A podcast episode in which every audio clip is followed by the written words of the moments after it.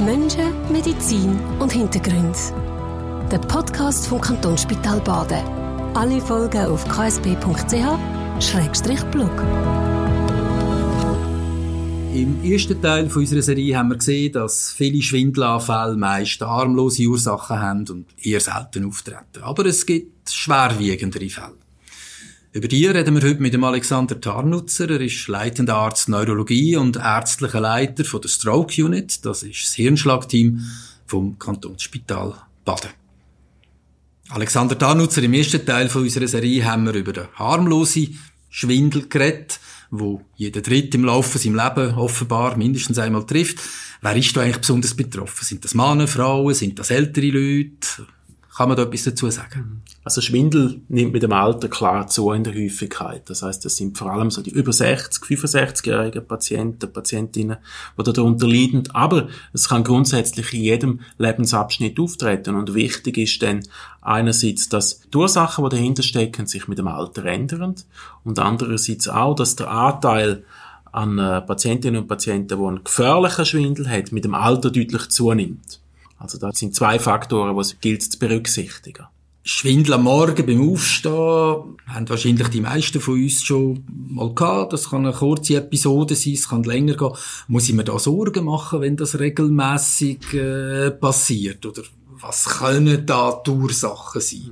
Also eben in den meisten Fällen ist es tatsächlich harmlos. Es ist der, der Kreislauf, der Moment lang nicht normal gegen die Schwerkraft anzukämpfen. Das dauert in der Regel ein paar Sekunden und dann ist die Muskelpumpe ausreichend, das Blut fließt ausreichend zurück. Wenn das so ist und man das kennt, ja, dann gilt es auch dort, ruhig Blut zu bewahren. Wenn hingegen aber halt die Beschwerden dann so ausgeprägt sind, dass man jeweils tatsächlich das Bewusstsein verliert, stürzt, sich dabei verletzt oder das über Zeit immer mehr zunimmt, dann sollte man es tatsächlich weiter abklären. Es gibt durchaus auch ja, relevante oder gefährliche Erkrankungen, wo eben die Regulation vom Kreislauf über die Zeit ähm, mehr und mehr ausfällt.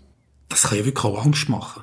Also ab wann würden Sie mir da oder würden Sie in einem Betroffenen, einer betroffenen raten, einen Arzt aufzusuchen und was können da für Ursachen dahinter stecken?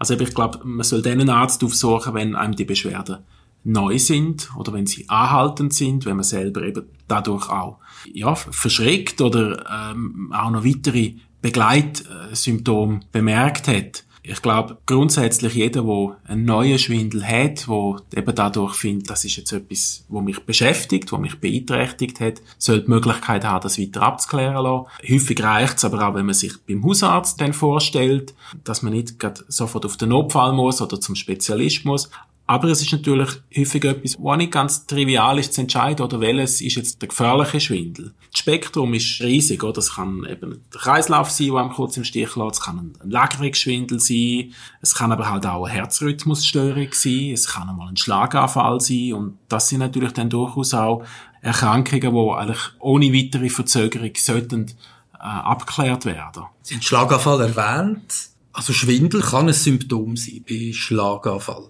Genau, das ist also vor allem dann, wenn es halt ein neu auftretender Schwindel ist, wo man jetzt nicht durch irgendeine Bewegung ausgelöst hat, wo anhaltend ist, wo von Übelkeit, Erbrechen, Gangunsicherheit begleitet ist. Man hat dann typischerweise auch noch ein Augenzittern und dann ist das ein sogenanntes akutes vestibuläres Syndrom. Das ist per se einfach mal eine rein beschreibende Diagnose, aber kann dann in etwa einem Viertel der Fälle ähm, dann eben zur in der Diagnose Schlaganfall ändern und erfordert natürlich dann, dass man das genauer anschaut und auseinanderdröselt.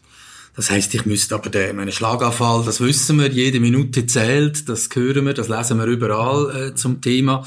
Dann müsste ich ja quasi bei jedem Schwindelanfall, gröberen, wo ich unsicher bin, müsste ich ja letztlich ab einem gewissen Alter mindestens davon ausgehen, hey, vielleicht habe ich jetzt einen Schlaganfall. Ja. Und das heisst, dann müsste ich eigentlich relativ rassig einen Notfall. Ja, Wie grenzt sich das als Patient ab, als Betroffener ab? Also das ist in der Tat schwierig, weil, auch wenn man jetzt vom Schlaganfall her hat man ja so ein bisschen die Vorstellung, das ist vielleicht jemand, der eine Halbseitenlähmung hat, wo einen, der Mundwinkel hängt oder wo plötzlich nicht mehr reden kann oder auf einem Auge nicht mehr sieht. Das sind die Formen, die man selten verpasst. Aber ein neu auftretender, anhaltender Schwindel kann tatsächlich das einzige Symptom sein oder das Leitsymptom sein von einem, von einem Schlaganfall. Darum, äh, nochmal, ich glaube, wenn es ein Schwindel ist, der neu ist, der anhaltend ist, der zum Beispiel so stark ist, dass der Betroffene, die Betroffene nicht mehr kann laufen oder sogar nicht mehr frei stehen kann, dann, dann soll man es zeigen, dann, dann muss man es zeigen, ähm, damit man das, damit man das besser kann abklären und eben, wenn tatsächlich ein Schlaganfall dahinter steckt, dann auch adäquat kann reagieren. Es gibt ja noch weitere Möglichkeiten, die können hinter so einem Schwindel äh, stehen, einem gefährlicheren Schwindel, Epilepsie, MS, Schlaganfall, Demenz sogar. Wie tun Sie als Facharzt eine Diagnose stellen? Für mich Laien, rede ich jetzt mal, ist schwindelig, aber es ist mir jetzt mal Trümmelig. Wie finden Sie heraus, ob jetzt da das mit der MS zu tun mit einem Schlaganfall, oder ob das äh, ein Ausdruck ist von einer beginnenden oder fortschreitenden Demenz zum Beispiel? Mhm.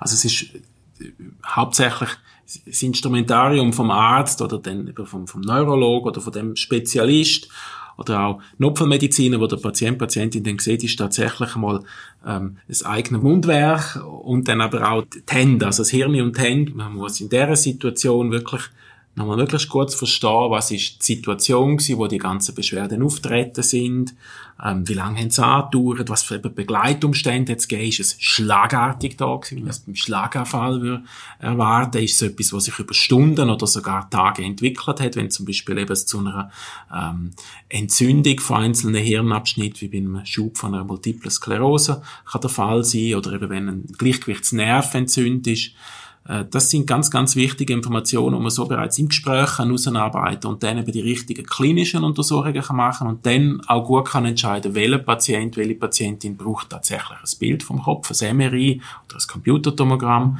und wer braucht eben allenfalls andere Abklärungen.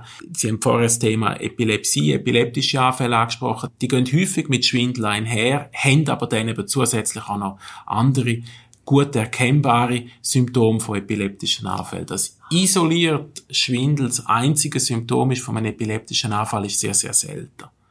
Was viele von uns sicher auch kennen, ist so ein bisschen der Phobie-Schwindel, wenn man zum Beispiel äh, in die Höhe äh, geht und es dreht sich plötzlich alles. Wenn man älter wird, scheint das ein bisschen der Fall zu sein.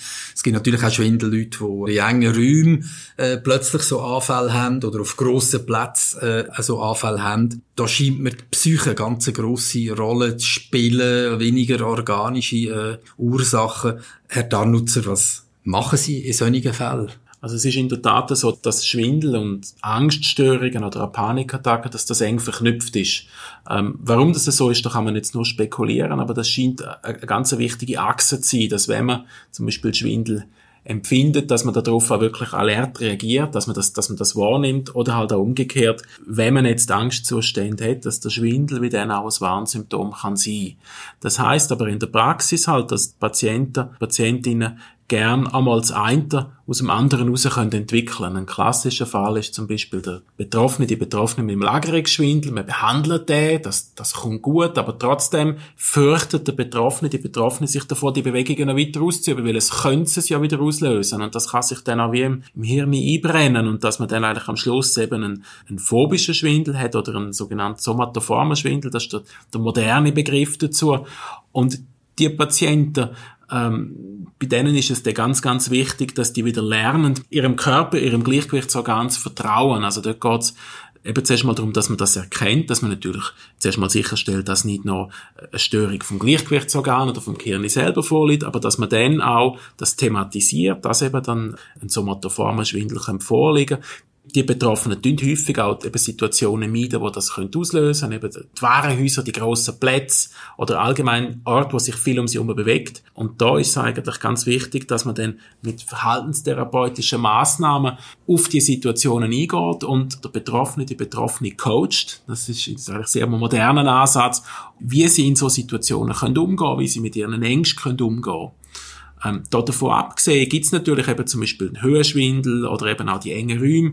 Das sind aber häufig auch Sachen, wo, wo der Betroffene, die Betroffene zeitlebens hat und denke, wo man viel eher danach umgehen kann. Es sind vor allem eben sagen wir, neue Elemente, neue Schwindel oder eben halt auch jemand, der neue Angst- oder Panikstörung entwickelt und dann als Nebenerscheinung auch noch Schwindel entwickelt.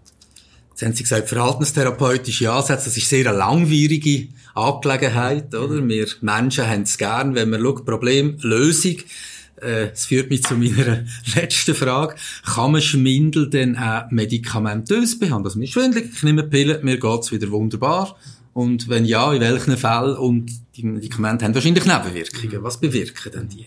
Also es gibt tatsächlich Situationen, wo Medikamente können helfen können. Zum Beispiel, wenn jemand eine Reisekrankheit hat und dann eine Passfahrt oder eine Schifffahrt muss unternehmen, dann kann man tatsächlich das Gleichgewichtsorgan dadurch unterdrücken und die Schifffahrt besser überleben. In den meisten Fällen allerdings äh, sind Medikamente bei Schwindel äh, wenig hilfreich oder sogar ähm, kontraproduktiv, dass nämlich ganz, ganz viele Medikamente Schwindel können verstärken. Entweder weil es zum Beispiel am, am Körper Wasser entziehen, Wassertabletten, oder weil es äh, den Blutdruck senken, oder weil es einem müde machen, ähm, oder weil es an, an Ort im Kern angreifen, wo eben dann auch auf den Gleichgewichtssinn wichtig sind. Also meistens tun wir eher Medikamente reduzieren, wenn jemand zu uns kommt mit Schwindel und, und verschiedenste Medikamente nimmt. Merci für Herr Nutzer. Im zweiten Teil von unserer Serie, Thema Schwindel, haben wir gesehen, dass es neben harmlosen Schwindel eben auch Schwindelformen gibt, die ernstere Ursachen können haben Im dritten Teil reden wir dann mit dem Alexander Tarnutzer über ein Phänomen, wo rund eine Million Leute, jede achte Schweizer, jede achte Schweizerin in dem Land betrifft. Die Rede ist von der Migräne. Menschen, Medizin und Hintergrund. Der Podcast vom Kantonsspital Baden. Alle Folgen auf ksp.ch-blog.